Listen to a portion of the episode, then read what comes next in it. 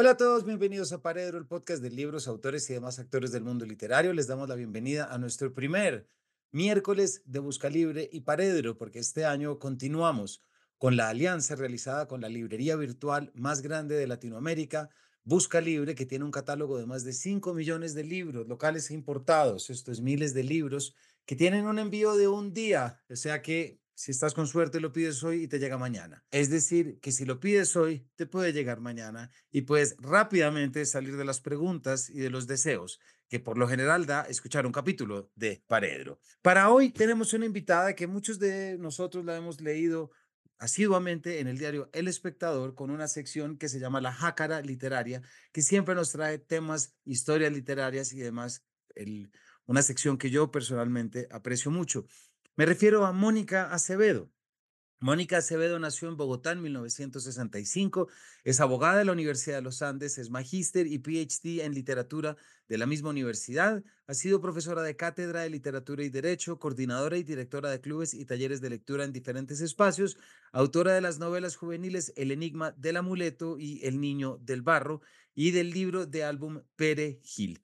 En esta ocasión vamos a estar hablando sobre Verdades a Medias, su novela publicada en febrero del 2023 en Editorial Tusquets, una novela literaria, una novela que permite entender las complejidades del pensamiento literario, pero no crean que estoy hablando desde las esferas del conocimiento, sino desde lo cotidiano y cómo la vida transcurre para esos personajes que están metidos en las letras, metidos en la literatura y metidos por supuesto, en la creación literaria.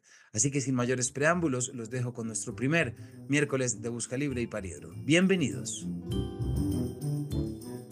Bueno, Mónica, en primer lugar, bienvenida a Paredro. Muchas gracias, Camilo. Me da muchísimo gusto estar aquí contigo conversando. No, gracias a ti. A mí me da un gusto tremendo estar hablando con la autora de la que me parece a mí que en muchos aspectos es de las de la doble página que más busco en los medios impresos nacionales y que leo siempre con un gusto tremendo como es tu espacio en el diario En el Espectador que se llama La Jácara Literaria, que me parece, y te lo confieso, que es el trabajo que más envidio, porque qué delicia contar con ese espacio para poder hablar sobre los autores y los temas literarios que tú traes. Últimamente fue Hildegard von Bingen, por ejemplo, la gran abadesa del siglo XI, y además de una selección que yo creo que haces una labor muy importante en algo que aquí nos ocupa mucho, que es promover la lectura y es promover los temas literarios ajenos a lenguajes y solemnidades con los que no siempre estamos de acuerdo. ¿Por qué no arrancamos por ahí? Nos cuentas un poco para que la gente también se vaya a buscarte. Bueno, pues no, ese, ese proyecto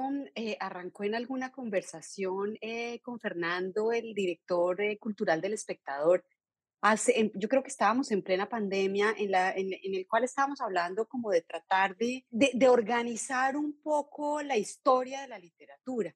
Yo dictaba un taller en la Universidad de los Andes de historia de la literatura y, y, bueno, a partir de eso tenía como muchas fichas guardadas. Cuando yo hice el doctorado, pues uno tiene que leer todos, una cantidad de libros, doscientos y pico de libros de la historia de la literatura, del canon literario. Y yo tenía unas fichas digitales organizadas por temas. Las hice con, con un compañero del doctorado y desde en ese entonces tenemos nuestro fichero. Es digital, el fichero no es como el de nuestra época, que era bonito así con fichero. No era digital, pero desde ahí tenía como esa idea de retomar un orden de la historia de la literatura desde el momento pues desde la Iliada hasta finalizar el siglo XX, que fue lo que hicimos en la primera parte. Esa, esa primera parte se va a convertir en un libro, todavía pues estamos en conversaciones de cómo, de cómo va a ser el libro, eh, probablemente va a ser una edición eh, conjunta con, con, con, Planeta y con la Universidad de los Andes y con el espectador, en la que vamos a, a recolectar todas estas, esas son 130 columnas sobre historia de la literatura desde Homero hasta el siglo XX, que creo que cerramos con Desgracia de, de, de, Coetzee. Luego arrancamos con otro proyecto dentro de la misma jácara literaria, que es una, una especie de pluma transgresora, que es precisamente a la que tú te refieres. La última fue eh, Chrétien de Troyes, que, que, también a mi modo de ver es una, es una pluma muy transgresora, ¿no? Porque es que el rey Arturo y todas estas historias de la mesa redonda a mí me fascinan y yo creo que, que fue muy, muy transgresora. Entonces, son plumas que eh, se atreven como a desafiar a lo que está pasando literariamente en el momento, o no necesariamente literariamente, como es el caso de quien estoy escribiendo hoy, que es Ramón de Montaner, que, que simplemente lo que hace es agarrar, hacer una crónica histórica, pero decide hacerlo en primera persona y como contar sus experiencias de las batallas. Entonces se vuelve una crónica, una cosa muy rara. Entonces, precisamente, esa es como la intención de lo que estamos haciendo ahora, es que sean aquellas eh, hombres o mujeres que se atrevieron a desafiar a lo que existía en ese momento.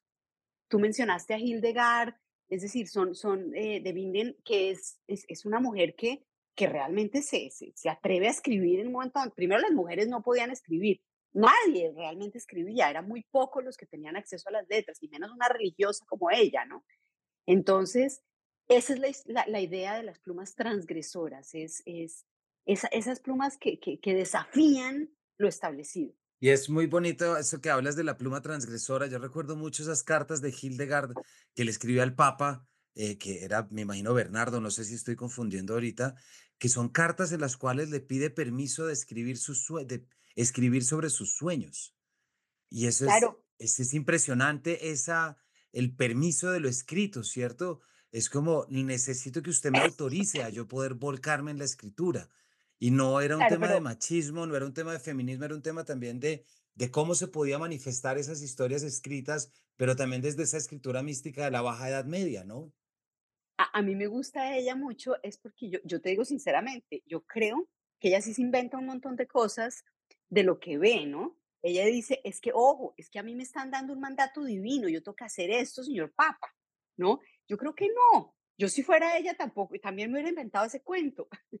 Ah, no, es buenísimo si se lo inventa o no, pero es el hecho de que ponga el correo preguntando y diciendo, es- eh, me quedo con preguntando. eso. Es como con el puedo o no puedo escribir y que que además la historia que hay detrás de ella, ¿no? Entonces ella dice, mire, yo tengo que escribir, es un poco como le pasa a Exacto. Juana y como le pasa a muchas después, es yo tengo que escribir, entonces pues, ¿qué hacemos? Soy mujer, pues fuera de todo esto en la época equivocada, ¿qué podemos hacer? ¿No? Y a, a mí ella me encanta, es por eso, porque yo sí creo que algún día voy a escribir alguna biografía de ella, porque yo digo, ella, yo creo que se inventó todo este cuento de las visiones y todo lo que ella ve para que le diera permiso el Papa. Es decir, es que es una maravilla. Bueno, bueno, y hablando sobre personajes que tienen que escribir, pues ya eso nos acerca muchísimo al personaje principal de tu novela, Mónica, sobre la que estamos hablando, Verdades a Medias, publicada en Tusquets eh, recientemente, es decir, estamos hablando de febrero del 2023, en la cual, eh, bueno, ya vamos a explorar unos puntos, pero ya está el tema de la escritura, la escritura de un autor, de un novelista, pero una escritura que le está escribiendo a su esposa para escribirle, para explicarle unas cosas, eso lo vamos a hablar ahorita. Pero antes de llegar a esa esquina, Mónica, esta es una novela de amor, es una novela de amor que se desarrolla además con determinada generación, es decir, es distinto hablar de novela de amor cuando son 14, 16, 25, 28, 40 y ya un matrimonio con una historia detrás. Entonces quisiera que arrancáramos por ahí, porque no es fácil elegir la temática amorosa como un tema literario actual. Entonces me gustaría que nos contaras un poquito cómo surge este anhelo de la novela de amor. Bueno, pues me encanta que digas que es una novela de amor, porque de hecho un librero eh, en algún momento cuando eh, presentando o conversando con los libreros en el centro, que me dijo, hace rato que no teníamos novelas de amor. Entonces, pues me encantó que me dijeran porque, porque mm, se habían demorado en decirme es una novela de amor. Em, claramente aquí hay muchas novelas de amor, es decir, hay muchas historias de amor en esta novela, ¿no? Eh, pues hay una de Cayetana y- y- Esteban, hay otra de Camila y Tobías, hay otra de la, del mismo Tobías con su esposa, en fin, hay varias novelas de amor que se desarrollan a lo largo de toda la novela. Y yo sí creo que una de las preocupaciones que yo siempre he tenido desde el punto de vista personal es qué es el amor, cómo se construye el amor, ¿no? Y, y yo creo que literariamente pues siempre se ha desarrollado como una especie de construcción social, ¿no? O, o también depende de la época. Tú hablabas ahora de la historia de la literatura, pero pues entonces uno se va a- más adelante uno más atrás, perdón, uno entiende, bueno, qué era el amor en la época de los clásicos, en la mitología griega, después entonces cómo se ve el amor en los diferentes... Y, yo siempre he llegado a la conclusión de que es una construcción, y yo creo que eso a Tobías, que es el personaje principal de mi novela, le pasa un poco lo mismo, ¿no? Él analiza realmente qué es el amor. Eh, al final, pues no, su esposa le termina diciendo, mm, pues tú estás enamorado de otra persona, ¿no? Entonces, pues terminan concluyendo que no es tan buena la, la, la, teoría de Tobias, pero sí, me gusta que digas que es una novela de amor. A mí sí me parece que yo sí por lo menos traté de desarrollar el amor en varias fases durante la novela. Y además lo desarrollas a través de la escritura, porque para nuestra audiencia esta es una novela, llamémosla performativa, es decir, es una novela que se escribe desde una primera persona dirigida a una persona que es la esposa, se generan unos, eh, digamos, unos niveles narrativos que son muy interesantes también por las novelas que están dentro de la novela, porque en eso sí tiene un poquito esta idea de la caja rusa, ¿verdad? Pero es muy interesante y hay un punto ahí que yo te quería preguntar, que es instalar la escritura personal y confesional dentro de una pareja de escritores y editores. Es decir, hay algo ahí que me llama mucho la atención, porque claro, Tobias responde un poco al llamado de la terapia y dice, listo, voy a escribirte todo y te lo voy a contar, cosa que ya me parece de una tensión brutal, ¿no? Pero además es contar y es a través de la escritura reflexionar en lo que es el amor para poder dar cuenta de lo que está pasando ahí. Pero es que resulta que quien está escribiendo es un novelista. Entonces, ¿qué sabemos de qué es verdad y qué no es verdad?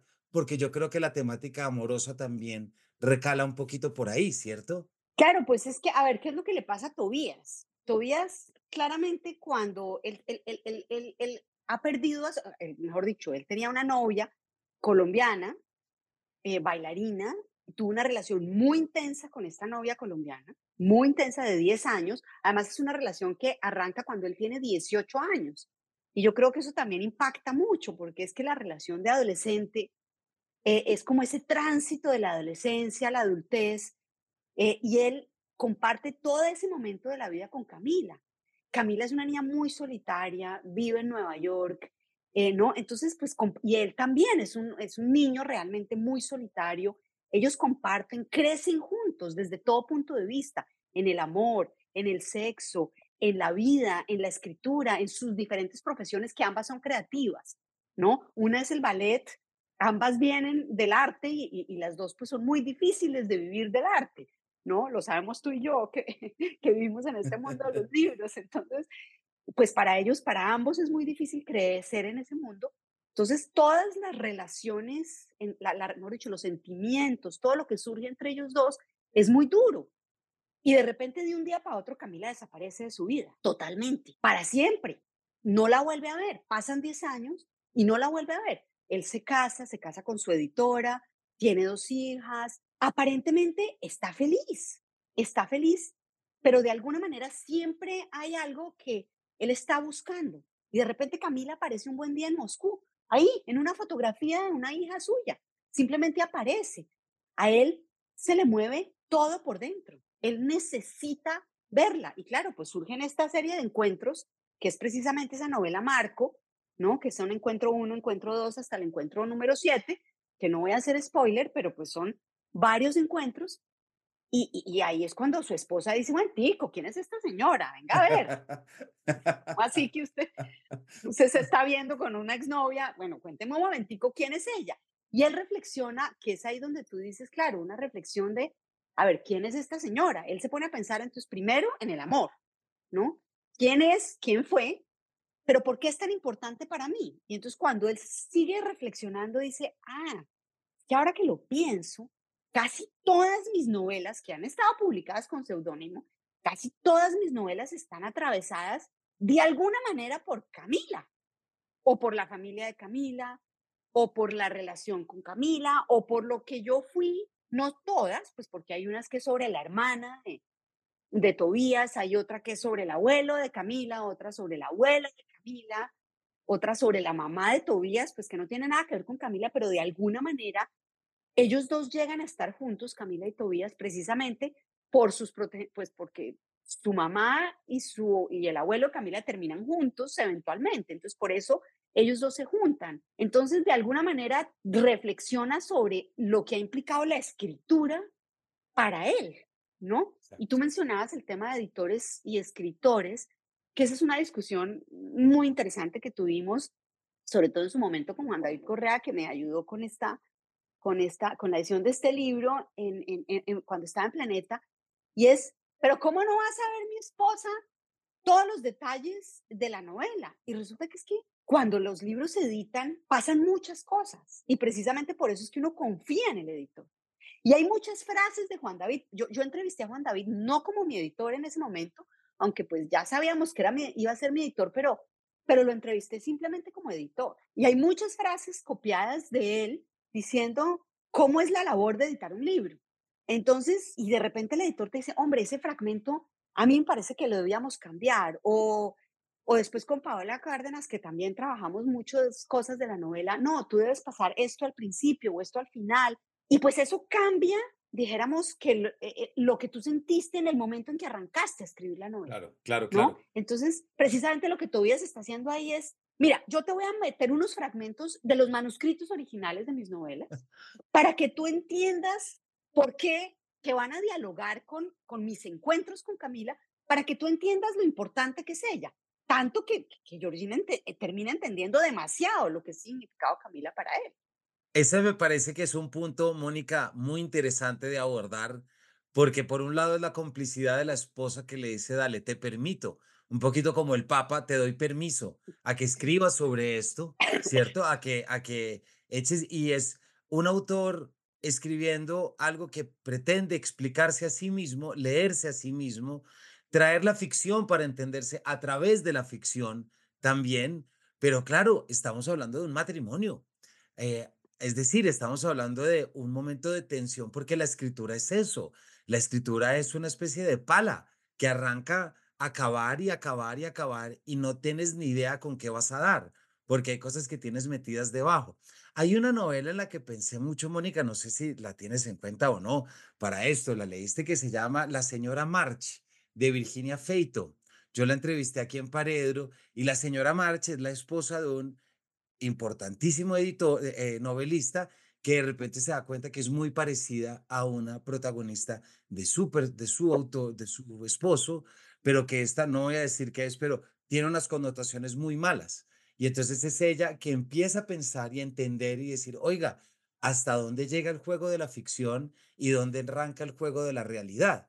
Porque me parece que ahí hay un punto en que se toca, porque ¿quién no le ha preguntado a una esposa de un novelista o un esposo de una novelista para efectos, oiga, si usted llega a leer una página de un adulterio, ¿usted se le despiertan las sospechas o no? Lo humano, lo chismoso, lo caprichoso, es decir, porque una novela es una novela, pero no deja de ser escrita por alguien que se lava los dientes, que tiene que desayunar y que va a la cama por las noches. ¿Sí me explico? Entonces, ahí hay algo que me parece que tocas del peligro de la escritura, por un lado como ejercicio de contención, pero también como un fuego indomable. Claro, es que, es que precisamente es un poco como esa ética de, de qué se puede escribir y qué no se puede escribir, ¿no? Exactamente. Eh, pues claro, Camila siempre está molesta cuando ella lee porque ella pues se pone furiosa, dice, pero ¿cómo pudiste escribir sobre mi primer orgasmo? Es decir, esto es una, ¿cómo se te ocurre? A eso voy, exactamente. Yo, yo no escribí sobre tu orgasmo, por Dios, no, que yo escribí sobre un personaje literario. O cuando ella está tan angustiada porque dice que, ¿por qué me mataste? Y él le dice, yo no te maté a ti, yo maté a Ana. Ana es una bailarina que la mató un bus en Nueva York, no, tú no eres esa. Pero ella sí sabe que es ella. Ella, ella lee y dice, pero aquí están mis relaciones descritas. Y él le dice, pero nadie sabe eso, ¿no? Y es como un poco, eso lo dijo alguna vez García Márquez cuando Crónica de una muerte anunciada, que, que pues que lo demandaron y que le dijeron, oiga, ¿usted cómo escribió? Esto es un caso real, esto pasó aquí en Sucre, no sé qué. Resulta que él dice, pero es que esa es la literatura, ¿no? Tú hablabas hace muy poco con, con Juan Gabriel y con Ricardo en un episodio, en, tal vez en el último episodio que me, que me encantó, precisamente sobre la función de la novela y lo que es la novela y lo que, para qué sirve la literatura, ¿no? y, y, es un poco, es un poco hasta qué punto es o no verdad, que lo dice el mismo Juan Gabriel en la traducción del mundo. Es decir, como decía Proust, es, la literatura es traducir el mundo, es, es mostrar una realidad mía. Para Tobías hay una interpretación de su propia realidad, ¿no? Entonces, eh, o lo de su hermana, vamos a- a- a- al capítulo de su hermana. El capítulo, el- la novela de su hermana, su hermana le ha contado unas cosas terribles que les pasaron, terribles. A ella le pasaron unas cosas horribles cuando era chiquita, su, medio hermana, ¿no? Y él cuenta esa historia, pero lo, lo, simplemente lo traduce lo traduce precisamente a diario. Entonces decide simplemente escribirlo como si fuera un diario que escribió su hermana y, Camila le dice, pero tú cómo pudiste escribir esa historia tan horrible que te contaron tus, que contó tu hermana o que supiste de tus hermanos, ¿no? Y ella dice, él dice, no, pues porque lo traduje, ¿no? Lo que decía Juan Gabriel, es que es mi interpretación del mundo, es como, como todos los novelistas probablemente interpretamos lo que vemos no importa si es verdad o no, por eso es que yo arranco con una cita de Pirandello de, sobre la verosimilitud, porque ¿qué importa? La, la verosimilitud no Mm. importa.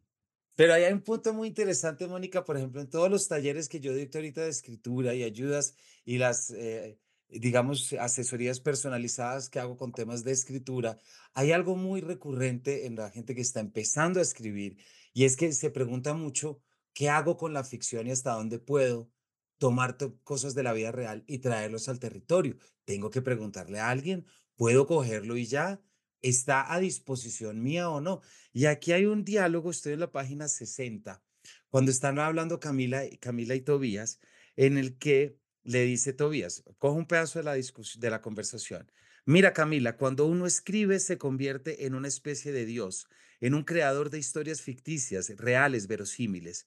No importa, es un juego literario.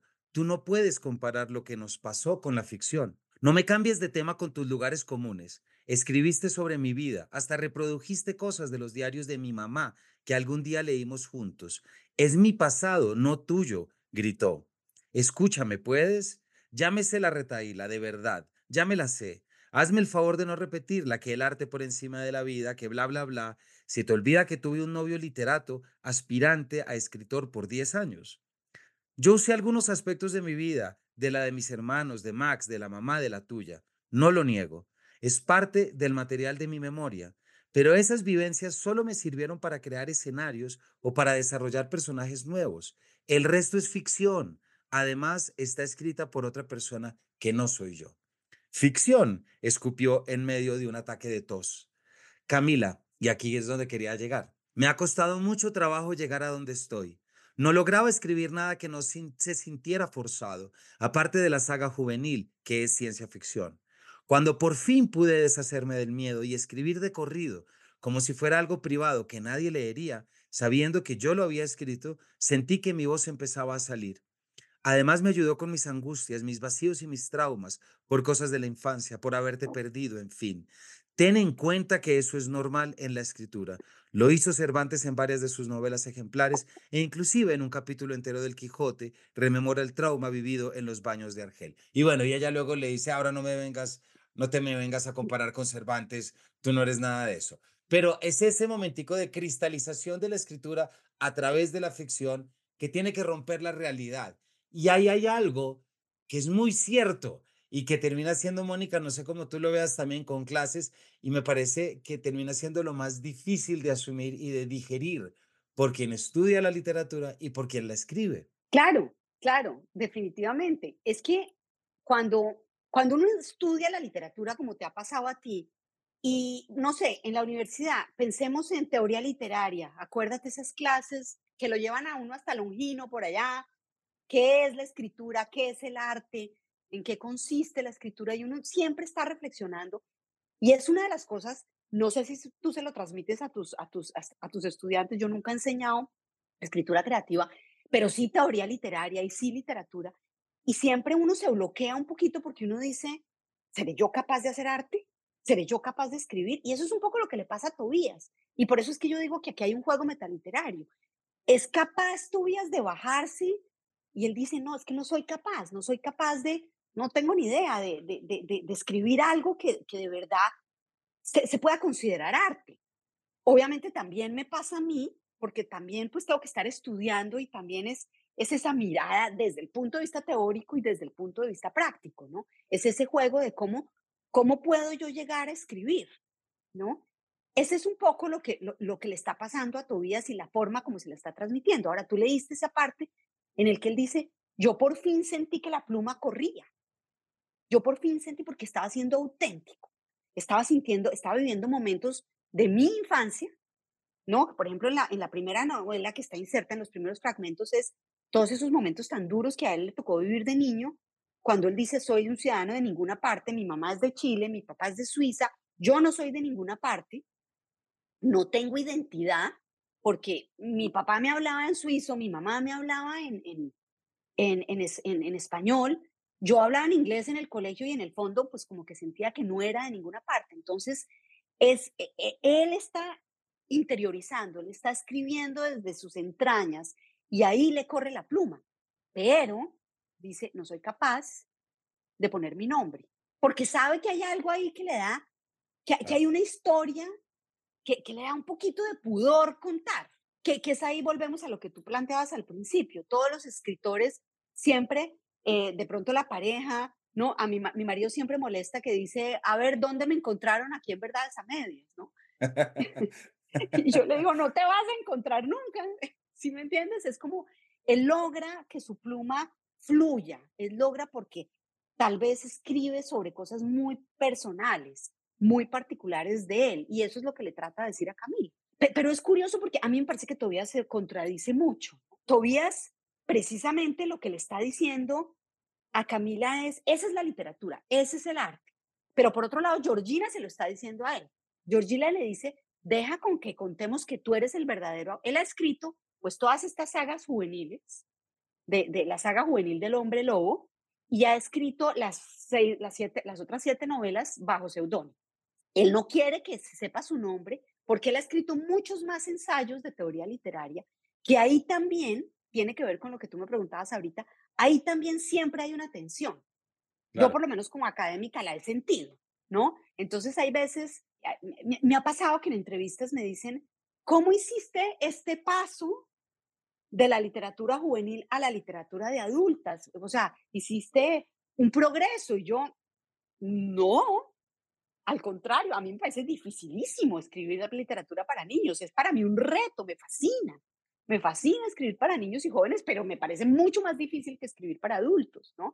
Entonces, eh, y, pero a veces hay personas que o lo, lo demeritan o lo ven con otros ojos y, y, precisamente eso también lo estaba tratando de mostrar. Esta saga juvenil que él ha escrito, él, él, él, no quiere que en la academia se sepa que él lo ha hecho. Y lo mismo las otras novelas porque siente algo como de tensión ahí, a veces en la academia, esta vanidad de... Sí, entonces él como que siente esa tensión ahí y, y por eso es que le dice a Georgina, no, no, no, no, todavía no cuentes que yo soy el verdadero autor.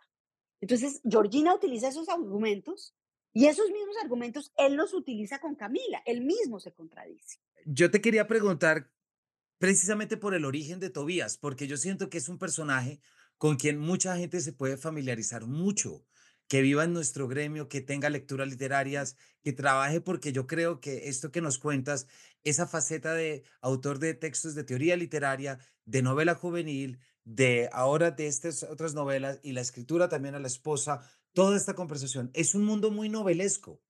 Es, es, es, es una idea de vivir el mundo como nos pasa a muchos que lo vivimos entendido a través de la literatura y no siempre es fácil, no lo estoy diciendo como envidiennos, no, porque se generan esos claroscuros de el nombre, el seudónimo, el fantasma, la proyección, y son cosas que si uno no está bien parado, pues puede terminar sacudiéndolo por dentro y generándole, y es muy probable que pase eso siempre, pero generando unas nubes. Entonces, ¿por qué no nos cuentas cómo surge este personaje? Mónica, ¿cómo te lo, cómo venía ya contigo de antes o cómo ha sido?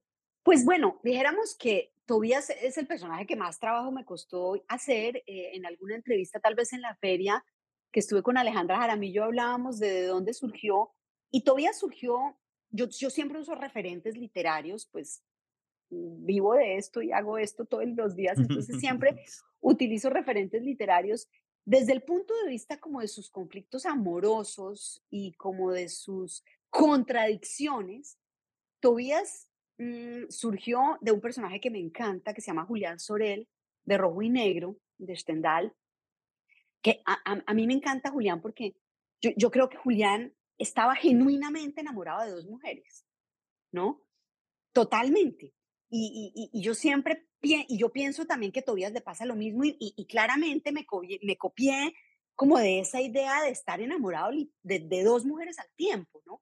Y de trabajar un hombre como, como, obviamente, pues estamos hablando del siglo XIX y estamos hablando de guerras napoleónicas y unas obsesiones que, que claramente no nos aplican en el siglo XXI, pero sí eh, por lo menos en la personalidad de Julián, yo traté de fijarme mucho como en eso, también un poquito en Ana Karenina, mm, pero no, no, tanto como Julián, ¿no? En esa parte como de sentimientos, yo revisé muchísimo esos personajes. Desde el punto de vista académico y literario, claramente hay muchas proyecciones mías en Tobías, ¿no? Eh, muchas angustias, muchas, yo estuve en la Universidad de Navarra como Tobías, em, cosas que nos pasaron tanto a él como a mí, ¿no? Que yo traté de, de, volcar en él esas angustias que tú dices de lo académico, de- de esa reflexión sobre qué es la literatura. Vuelvo nuevamente a tu, a tu episodio con Ricardo y Juan Gabriel, que hablaban, que me encantó porque pues yo siempre estaba preocupadísima por ese tema de, de la famosa literatura comprometida y es una discusión que hemos tenido en otros, en otros momentos, precisamente con Ricardo. ¿Qué es la literatura comprometida? Yo escribí en una tesis de maestría eh, sobre, sobre mm, la representación del conflicto colombiano en la literatura infantil y juvenil y escribí, utilicé a Sartre, con, que es que sea la literatura, precisamente sobre esa literatura comprometida. Entonces yo también tenía como esa ¿Qué es la literatura comprometida? Que Juan Gabriel dice una- dijo una cosa muy interesante en tu, en, en- en tu episodio y es que, ojo, ese concepto sartriano, ese concepto existencialista de donde parte la literatura comprometida cambió hoy en día, ¿no? Cambió completamente porque ya no es el mismo, esa angustia que sentían los existencialistas probablemente por la guerra y por todo lo que estaba pasando en el siglo XX, es muy distinta en este momento, ¿no? Entonces, claramente, Tobías, Tobías, pues conoce todas esas angustias y de ahí se crean, eh, o sea, yo trato de proyectar esas mismas angustias en él, ¿no? En, en reflexionar sobre todos estos temas. Ahora, le clavé al pobre, ¿no? Y eso sí es una, ahí siento un poco de culpabilidad, hubiera podido meterle otras preocupaciones más modernas o más, menos anacrónicas, pero al pobre le clavé mis trabajos que son el siglo de oro español, ¿no? Yo lo que he enseñado en el pregrado en la Universidad de los Andes ha sido siglo de oro español, trabajé en mi doctorado en literatura María de Sayas, que también la encontraste. Te la tengo acá para preguntarte por ella. O sea, lo tengo aquí en la siguiente porque no puedo perder la oportunidad de que nos hables de María de Sayas, por favor, y dentro del contexto. Pero sigue y si quieres ahorita, ahorita llegamos a ella. Ok, entonces, pues bueno, todas estas preocupaciones sí se proyectan un poquito en esa persona que es Tobías. Entonces, hay preocupaciones de varios lugares, míos personalmente, también, como te digo, de Julián Cerel, un poquito de Ana Karenina. Yo traté de crear un personaje ajeno totalmente o pues un personaje nuevo, un personaje que tuviera esas mismas preocupaciones. Y surgió pues de conversaciones con, con Juan David Correa, surgió de conversaciones pues de, de- de- del armatroste de toda esta, de toda esta algo pero ese armatroste del que tú hablas, Mónica, quiero que la audiencia le quede muy claro, porque es que hay, hay novelas que utilizan referencias literarias para buscar que el lector entre en ambiente, hay otras que las utilizan como moneda de cambio y hay otras que las utilizan como tú lo haces para que, para contener todo eso que está ocurriendo dentro de la novela. Tu novela es, es, es, es, es muy literaria, es, es extremadamente literaria y eso fue lo que yo más disfruté. Y cuando digo literaria, ojo, no me refiero a que sea su composición, que también lo es, pero no, vuelvo a lo que ya decíamos antes, a esa idea de lo literario como una forma de vida, como una forma de preocupación y una forma de entenderme a mí mismo. Y que traigas a Julián Sorel, a mí no se me ha ocurrido, pero me queda clarísimo. Me queda clarísimo porque este personaje, es que este, me acuerdo muy bien de ese momento en el que él tiene, que se define entre el aristocrático o lo popular, porque no sabe si ser napoleónico o si ser real, ¿no? Y que tiene eh, que tiene el retrato de Madame de Renan, es que se llama, ahorita no me acuerdo, que tiene, sí, que tiene el retrato debajo de la almohada mientras llega la otra novia y dice, miércoles, ¿qué hago? Le pongo Casada, atención a ¿no? E esta, esta esta mujer que es casada y que tiene sí, sí, sí, es y que buenísimo. tiene todo este tema. Pero fíjate que dentro de lo literario que hablamos también recuerdo mucho a Julián Sorel, que era este personaje que recitaba de memoria el Evangelio, ¿no? Entonces también Claro, es porque qué estuvo la relación con lo formación de letrado. los Exactamente. Entonces, bueno, me parece muy interesante y fíjate, por eso digo que es una novela muy literaria, porque nos eh, hace recuperar muchas evocaciones de cosas que a mí personalmente me gusta muchísimo. Cuéntanos un poquito de María de Sayas, porque aparece en las primeras páginas y tengo entendido que también es una vieja amiga tuya. Déjame un segundito hacer una aclaración para Claro, claro. la lo los lectores y las lectoras que porque muchas veces me dicen: "Oiga, esta es una novela muy literaria", y a y y claramente yo yo quisiera decir que es una novela fácil de leer, creo yo. Es No, una novela totalmente. Por eso quiero hacer no la por eso quiero hacer la la la la claridad de que no es no es una no es, es el ambiente y es la forma, es la dirección de los personajes, más que su escritura y su composición. Gracias por esa claridad, porque es muy importante dejarla. Claro, porque es que el otro una una amiga me dijo: "Uy, no, yo no me eh, yo no le he metido el diente a su novela, ¿por qué es usted profesora y es usted tan literaria? Eso debe ser enredadísimo". Yo dije: "Ay, no, prometo que no, prometo que es No, no, facilísima de leer, es una historia de verdad que que no es difícil de leer". Pero bueno, María de Sayas María de Sayas, primero yo hice una tesis doctoral en mi doctorado en literatura sobre María de Sayas y Sotomayor. Entonces, eh, pues Claro. claramente dormí con ella 4 años, ¿no? Eh, re literalmente soñé con ella, trabajé sus novelas muy al detalle y, eh, me interesó me interesa mucho su vida porque me parece que es una mujer que también muy transgresora, ella se atreve como primero a escribir, segundo, María de Sayas le dice, le reclama al patriarcado de su momento, le dice, oiga, explíqueme una cosa, ¿por qué es que las mujeres no podemos tener acceso a las letras? ¿Por qué es que no podemos tener acceso a la educación? Por una parte, y por otra, ¿por qué es que no podemos escribir? ¿No? Entonces ella de por sí es una mujer, pero además María de Sayas utiliza una cosa que a mí me encanta, porque yo siempre he vivido en este mundo de las de, de las historias y desde, desde siempre me, me, meto en historias y como tú lo dijiste al principio de, esta conversación, en estas cajitas rusas, ¿no? En estas o cajitas chinas, ¿no? De, la matrioshka o de la cajita china o de las mil y una noches o como lo quieras llamar. Entonces, María de Sayas utiliza el esquema bocachano, de bocacho también, que es, venga y contamos dentro de una gran historia varias historias. Entonces, María de Sayas utiliza un esquema narrativo que es que, venga, nos reunimos por estas noches frías de Madrid, en el siglo XVII obviamente hace mucho frío, vengan y nos reunimos en un sarao y cada uno de los que asisten a esta fiesta tiene que contar una historia. Entonces, es lo mismo que Boccaccio en La Plaga, cuando la plaga, la peste negra, dice, vengan y nos reunimos en Florencia y hablamos de, de mm, cada uno tiene que contar una historia, ¿no? Que son picantísimas, ¿no? Son historias medievales de sexo y de, son maravillosas esas historias del Decameron. Entonces de ahí viene como esa idea, y ella ha leído al Decameron claramente, María de Sayas tiene esta idea de novela dentro de novelas. Entonces yo tenía desde ahí como la idea de desarrollar una novela de novelas. Entonces por eso es que la historia de María de Sayas, eh, perdón, la historia de, de, de Tobías contándole a Georgina cuál, cuáles han sido sus encuentros con Camila y obviamente los encuentros con Camila después de que se encuentran en Moscú es la novela Marco. Y adentro, igual que María de Sayas, están las novelitas que ya Tobías ha escrito y que Georgina ha editado, ¿no? Entonces, esas son las novelas insertas, al igual que María de Sayas, al igual que el de Cameron, al igual que las Mil y una Noches, que todas están mencionadas al principio en la carta, cuando arranca la carta, que Tobías le escribe a su hermana, a su esposa, perdón, es al estilo de la Sherezade, ¿no? Que es de las Mil y Una Sí, Noches, exacto. o de María de Sayas, ¿no? Y, y también en algún momento dado se menciona el de Cameron, ahí tangencialmente, ¿no? Que es precisamente estos dos niveles narrativos. Por eso digo, y, y con la claridad que tú haces, que es una de esas novelas que lo mete a uno de lleno en el pensamiento literario, en el juego literario, en la metaliteratura, en la conciencia, en la referencia, y, se hace con una claridad, eso quiero, quiero volver, se hace con una claridad y con una dirección, Mónica, en la que uno en ningún momento se pierde. Y eso es lo más rico, porque no te pierdes, pero estás metido de agua hasta el cogote. ¿Sí me explico? O sea, estás metido de palabras y estás metido en un ambiente porque, porque de nuevo, y es algo que yo valoré muchísimo de la novela, es tratar la temática literaria con eso que requiere, ¿verdad? Y llevarlo a unos espacios tan importantes como eso. Para nuestra audiencia, hemos estado hablando de Verdades a Medias, publicada por Tusquets, de Mónica Acevedo, y nos queda ya tiempo para una sola pregunta, que hay algo que me preguntaba y de pronto ahorita también trayendo María de Sayas y muchos de esos temas.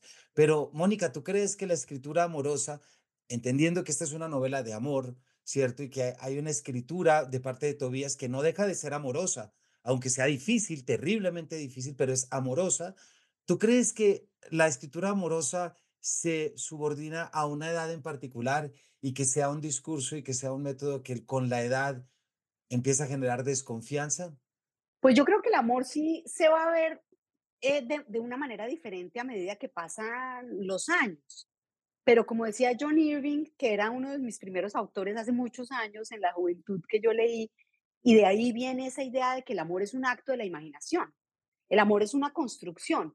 Y obviamente como yo veo el amor pasional de, la, de, las edad, de, de, los 18 años, como estaba Tobías o como estaba la misma, Camila tenía 16 cuando ellos se conocen, pues es un amor muy diferente a como lo va a ver después eh, un Tobías que ya es literato, que ha estudiado literatura en Colombia, después ha hecho una maestría en España, en la Universidad de Navarra, de poco a poco cómo, cómo lo va construyendo y después cómo lo construye él. De repente Tobías amarra la idea del amor a un poquito de una estabilidad emocional, ¿no? Él dice, hombre, realmente el amor lo que es es lo que yo tengo con Georgina y las niñas. Es esta idea de la familia estable. Ellos tienen una buena relación. Ellos tienen una relación tranquila, ¿no? Ahora, ahí Georgina y, y, y, todavía se llevan 10 años. Ella es 10 años mayor que él. Que eso también es un poco e, es este imaginario colectivo que hay dentro de que primero que todo el, el hombre tiene que ser mayor que la mujer, lo cual a, a, mi modo de ver, pues claramente no, no necesariamente es un imperativo, como por qué o qué, ¿no? O al revés, no. Y, y, y siempre son a como... Mí, a, mí me llevan, a mí me llevan cuatro años. Bueno, por ejemplo, o sea, ¿por qué es que estas construcciones culturales siempre nos marcan o por qué, disculpen a los oyentes, tengo una gripa, se me quitó ya, pero no he podido liberarme de la tos? ¿Por qué siempre hay algún mandato que la sociedad establece? Hay que casarse, como por qué o qué. O hay que casarse un hombre y una mujer, como por qué o qué. O las familias la, las tiene que liderar el matrimonio. María de Sayas sí que se preocupaba por eso, ¿no? O sea, esos son como preocupaciones más sociológicas que, que, que, que también siempre yo trato de establecer ahí. Y tú, tú mencionas ese tema del amor, que yo creo que es fundamental en todas las relaciones, ¿no? Eh, ¿Cómo funciona el amor cuando está marcado por una relación adictiva? ¿no? Eh, la novela también está atravesada por todas estas adicciones, ¿no? La adicción al alcohol, la adicción a, los opioides, en el caso de las bailarinas, no de Camila, pero sí de su amiga eh, Valeria, pues Valerie, que, que ha sido adicta.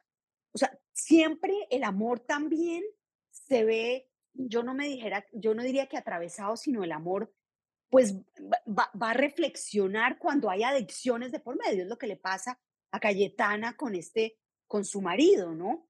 Eh, ella termina afectada y termina adicta al alcohol, la mamá de Tobías, por una relación probablemente muy dura a la que tuvo antes, ¿no? Una relación con una diferencia de edad, pero ella yo sí creo que quiso mucho a su, a su, a su primer marido, ¿no? Y después el mismo Esteban también, que es el, el, el abuelo Camila o el padrastro de Tobías, Max, Max en la realidad y Esteban en una de las novelas, en fin, también cómo nuevamente se reconstruye su relación amorosa, se termina reconstruyendo porque estuvo marcada por su adicción, ¿no? Entonces, e, el amor siempre está presente en, en, en, las relaciones humanas. Yo creo que es que la gente no puede vivir sin amor. y, y- de alguna manera tiene que reflexionar de cómo es mi relación con mi pareja. Me caso con lo que acabas de decir, es una temática que nunca puede estar desgastada porque es terriblemente humana.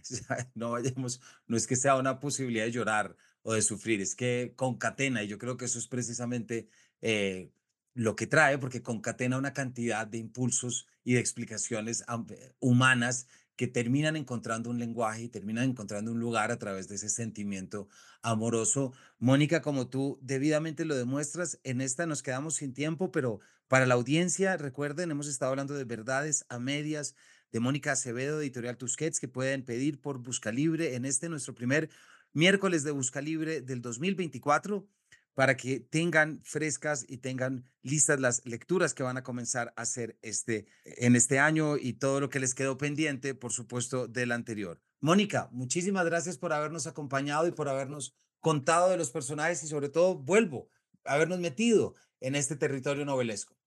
Muchísimas gracias, Camilo. Un honor conversar contigo, delicioso. No, a mí me parece igual. No olviden leer a Mónica también en La Jácara Literaria, en El Espectador. Y bueno, qué delicia ese libro que viene también. Desde ya lo espero con muchísimas ganas porque va a ser una verdadera historia a través de la, un recorrido a través de la historia literaria. Mónica, entonces también estaremos muy pendientes acá para poder darlo a conocer y que charlemos sobre eso. Así que, Mónica, muchísimas gracias. Gracias, Camilo. Hasta luego. Muchas gracias a todas y todos. Y a todos ustedes, gracias por habernos acompañado y nos vemos en una próxima edición de este Paredro.